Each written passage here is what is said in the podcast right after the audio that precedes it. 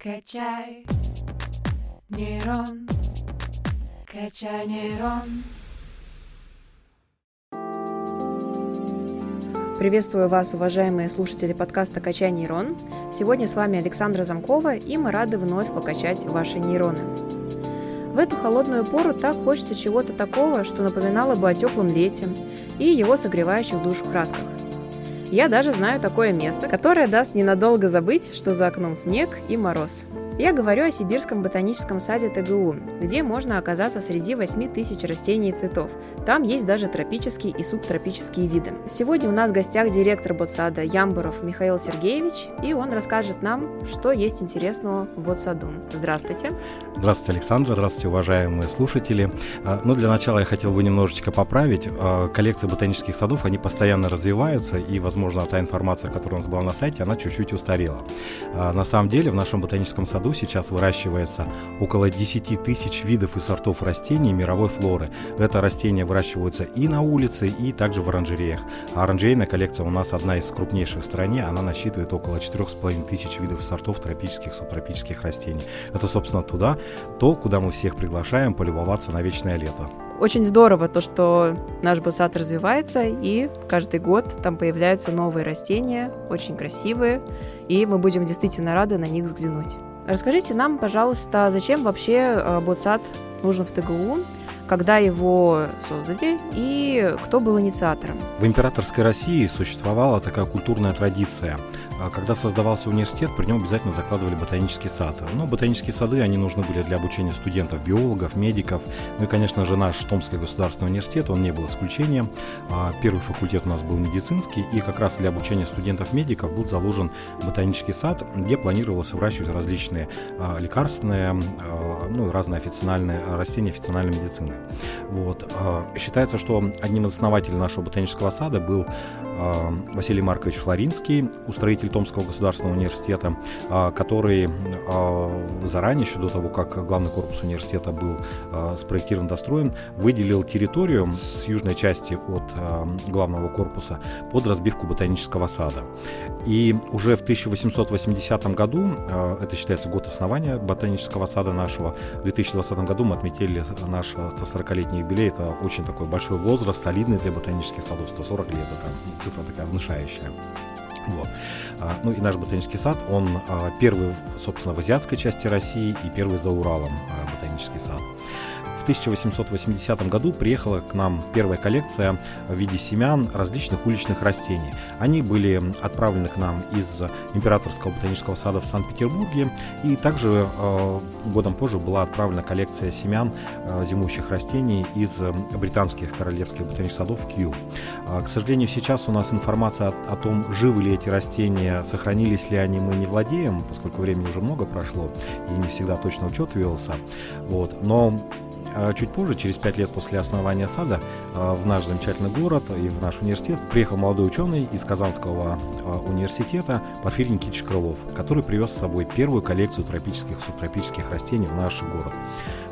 Ботанический сад еще тогда не был достроен, ну, оранжереи, и был уже возведен астрономический дом, в котором Крылов проживал, и первая коллекция первую зиму там зимовала, ну, тропических, субтропических растений. Он привез с собой около 700 горшков разных растений из Казани, и некоторые из них дожили до наших дней. Ну, поскольку Этим растениям было около 15 лет, а они старше нашего сада, получается, даже. Им сейчас 150 с лишним лет некоторым.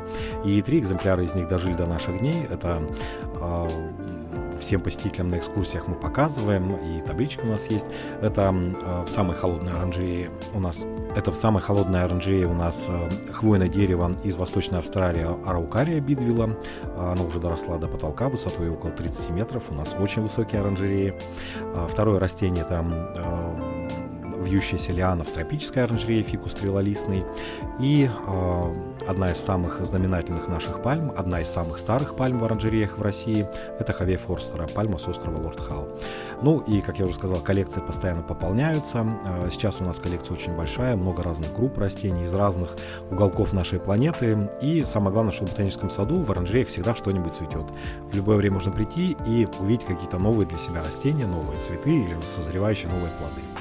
А скажите, пожалуйста, сейчас зимой какие самые красивые, необычные растения можно увидеть? Ну, сейчас вот уже начинается цветение азалии. Оно немножко раннее. Они у нас будут цвести зимой и весну. Это будет февраль, а март э, – самый пик цветения. Но некоторые сорта уже сейчас зацветают. И, собственно, азалия у нас один из объектов наших исследований, а, про который мы чуть позже поговорим. И а, сейчас мы будем делать пресс-релиз. А, у нас в ботаническом саду начинается зимнее цветение, цветение орхидей. Это орхидеи башмачки или орхидеи туфельки с очень интересными цветками. Так что всех приглашаем на, на них полюбоваться. А скажите, пожалуйста, а чем занимаются ученые в саду? Какие сейчас а, самые крупные проекты? Многие посетители думают, что ботанический сад это только а, оранжереи. На самом деле, то, что растет в оранжереях, это коллекционные фонды только одной лаборатории ботанического сада.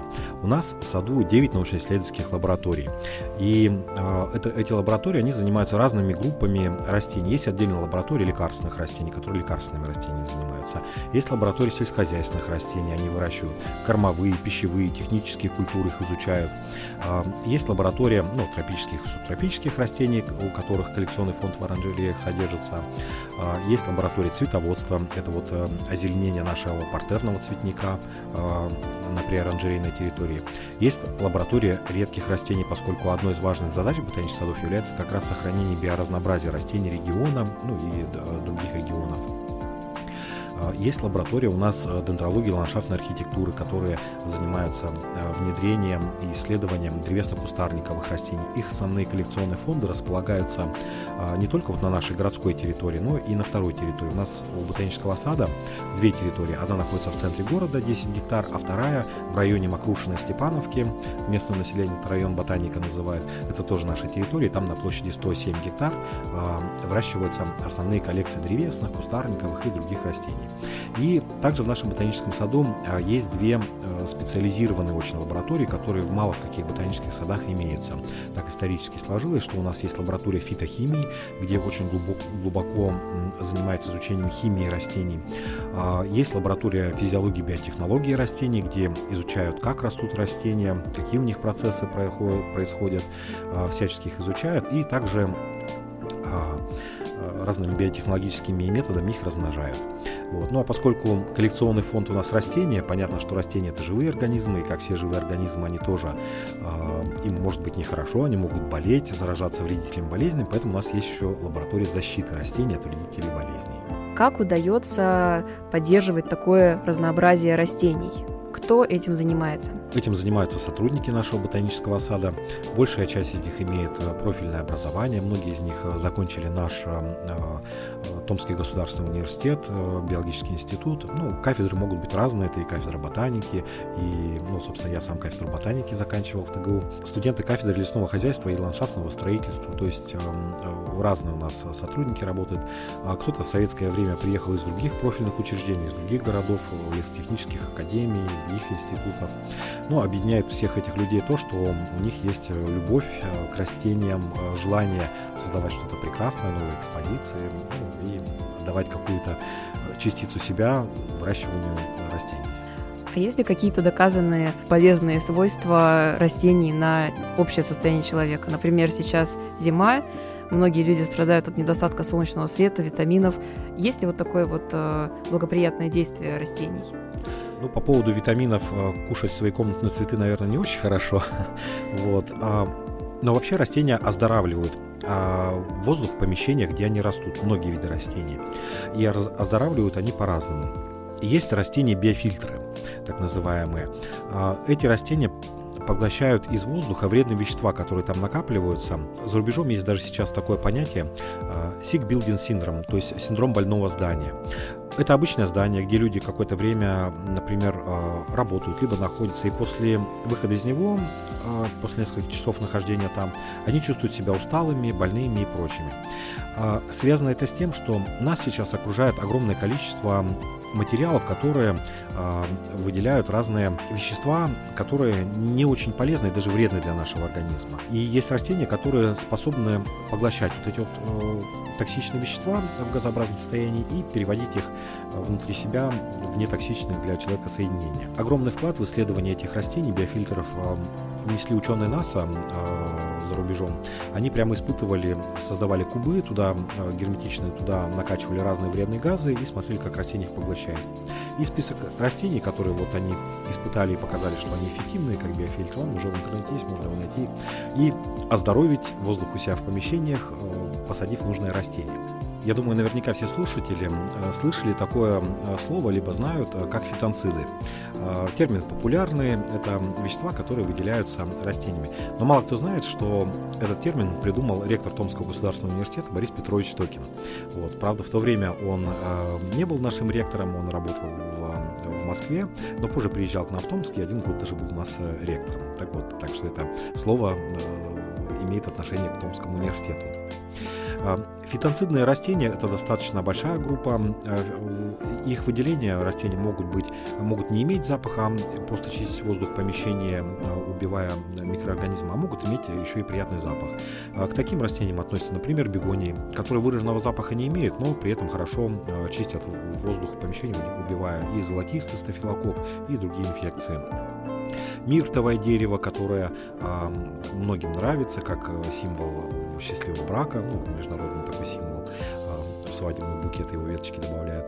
А у него тоже очень приятно пахнут листья, и наши коллеги из Новосибирского ботанического сада проводили такой эксперимент э, и показали, что если э, в детском саду, в помещении, где дети долго находятся, хотя бы один кустик мирта растет, то дети уже практически не болеют простудными заболеваниями зимой. То есть вот такие эффекты есть. Пеларгония или э, более известная под э, таким названием народным герань, которая выращивается на э, подоконниках, тоже обладает фитонцидными свойствами. Но кроме того, запах листьев герани или пеларгонии, как правильно она по-научному, он помогает более комфортно отдыхать и высыпаться. То есть вот многие растения могут по-разному влиять на наше качество жизни, если мы их держим дома. Итак, у нас есть разные растения. Есть растения, которые помогают здоровью человека, а есть растения, которые могут использоваться в интерьере и в ландшафтном дизайне. Расскажите, пожалуйста, чем интерьерные растения отличаются от обычных комнатных? Интерьерное озеленение – это более широкое понятие, чем э, комнатное цветоводство или комнатное озеленение. Когда мы говорим комнатное озеленение, мы обычно имеем а, в виду э, либо озеленение жилых помещений, ну и офисных, например, да, помещений. А интерьерное озеленение – это более такое широкое понятие. Сюда относятся озеленение и предыдущих, э, предыдущего типа, но и также различные хозяйственные помещения, помещения холлов, торговых центров, ну, то есть а, все, что внутри здания находится, это ну, гораздо больше. И, соответственно, условия там уже другие, там часто бывают сквозняки, туда уже подбираются другие группы растений, не всегда они даже живые бывают, иногда и а, сейчас есть современные искусственные растения, которые ну, практически невозможно от живых отличить, и в каких-то местах, где не могут жить растения, можно использовать и вот э, такие искусственные, ну, чем часто торговые центры и пользуются. А, вот, поэтому, ну, то есть эм, интерьерное озеленение – это более широкое понятие, чем комнатное цветоводство. Какие есть особенности у выведения интерьерных растений? Изначально эти растения тоже когда-то жили э, в природе, и они были адаптированы к тому или иному типу климата, э, где они произрастали. Ну, какие-то, а, как пеларгонии, например, из Африки, а, какие-то там, из других регионов, там, с Южной Америки и прочее. И когда эти растения переносятся в условиях э, комнат, интерьеров, они э, сталкиваются уже совершенно с другими условиями. И селекционеры постепенно выводили на основе диких видов, а, во-первых, более устойчивые формы к э, интерьерному и комнатному озеленению, во-вторых, более декоративные, которые еще ну, не только устойчивы, но и какими-то новыми ценными признаками занимались, то есть селекцией занимались. А, к чему должны быть устойчивые интерьерные растения по сравнению со своими природными собратьями? А, очень часто это более сухой воздух а, в зимнее время, когда у нас влажность воздуха падает а, в целом, да, и в помещениях она тоже ниже. Это часто более низкий уровень освещения, потому что в помещениях часто уровень освещения ниже. Другое развитие корневой системы. Например, в природе она у них может быть стержневая, глубоко идущая, а когда выращиваются растения в интерьерах, э, там ограниченный объем горшка, ну и, соответственно, отбирается форму, которая более разветвленная корневая система, чтобы они легче в горшке росли. То есть э, совокупность вот этих признаков, которые, которыми э, интерьерные растения должны отличаться, она достаточно большая. А самое главное, они вот должны быть к устойчивости различным факторам помещений. И, собственно, вот в нашем проекте мы тоже вот этим занимаемся. Расскажите, пожалуйста, какие интерьерные растения а, выращиваются в ботсаде Тагу? Начну я, пожалуй, а, рассказывать про азалии. Вообще, такого растения, как азалия, его не существует. Вот э, вам живите теперь с этим, э, растения такого нету. Это садовое название. На самом деле все выращиваемые азалии – это являются гибриды нескольких видов растений из рода ротодендра. Мы с 2017 года сами ведем активную селекционную работу. Мы э, получили огромное, провели большое количество вариантов скрещиваний э, разных сортов, получили семенное потомство, вырастили, получили новые э, гибридные растения, довели до цветения, и сейчас уже вот второй год, третий год мы изучаем, как они себя ведут, как они чувствуют в условиях повышенная, пониженная влажность, то есть какие из них можно будет рекомендовать потом как устойчивые для интерьерного озеленения. А, вообще, красивые ли они, потому что, а, ну, бывает они не то, что хочешь, получается. А, оцениваем разные признаки, форму цветка, махровость цветка, может быть 5 лепестков, может быть 10, а может быть э, там 15-20 лепестков у махровых. И помимо гибридизации мы также еще используем такое Э, прием селекционный как индуцированный мутагенез. То есть мы семена полученные обрабатываем химическими мутагенами, вызываем э, мутации и потом смотрим, какие из них могут быть перспективными. А сейчас мы получили очень интересную форму, которая супер карликовая. А, растению уже 6 лет, а высотой она всего, всего лишь 5 сантиметров. То есть очень компактная, карликовая. Пока еще не цвело, не знаем, какого цвета будут цветки и порадуют ли они нас. Но сама форма роста очень такая карликовая, с мелкими листьями, она может быть перспективна для такого интересного направления, как создание бонсаев, когда миниатюрные деревца выращиваются в маленьком объеме почвы и формируется крона, приближенная к естественной. Что касается гипиаструмов, то у нас коллекция около 90 сортов, и мы провели примерно 20 вариантов э, скрещиваний, и сейчас в настоящее время у нас зацвело уже около 200 сеянцев. Мы из них отобрали 5, э, которые считаем перспективными. А, с гипиаструмом все немножко по-другому. Если азалии мы испытываем как э, насколько они декоративны и как они будут устойчивы к интерьерному озеленению, то с гипиаструмом мы смотрим и как они декоративные, насколько у них крупные цветы, у некоторых до 20 сантиметров в диаметре, то есть такие вот огромные они бывают. А, смотрим, какая длина цветоносов, потому что гипиаструм, он еще используется и как срезочная культура, то есть его букет добавляют, вот, и а, цветок может быть не супер декоративным, но если у него длинный цветонос, и он достаточно прочный, то мы его для себя помечаем как перспективный для срезочной культуры. Если этот признак высокий цветонос сохранится в течение трех лет, пока мы будем наблюдать, то его можно будет уже для этого рекомендовать и э, регистрировать. Я думаю, что наши дорогие слушатели уже полны желания прийти и увидеть своими глазами прекрасные растения, которые есть в нашем ботаническом саду. Расскажите, пожалуйста, как мы можем это сделать? Каждую субботу и воскресенье наш ботанический сад с 10 до 5 работает в формате самостоятельных экскурсий. Вы просто приходите в фойе ботанического сада, покупаете билет и гуляете по оранжереям без ограничения по времени. А по четвергам у нас проводятся экскурсии с экскурсоводом. То есть вы можете позвонить в экскурсионное бюро по телефону 529 816 и записаться на четверг на, на экскурсию на какое-то время. И там наши э, обученные экскурсоводы погрузят вас в увлекательный мир растений, о том, как они связаны с э, мировой культурой, какие из них вкусные, какие полезные выращивать дома и многого другого интересного узнаете. Большое спасибо за приятную беседу. Вам тоже большое спасибо.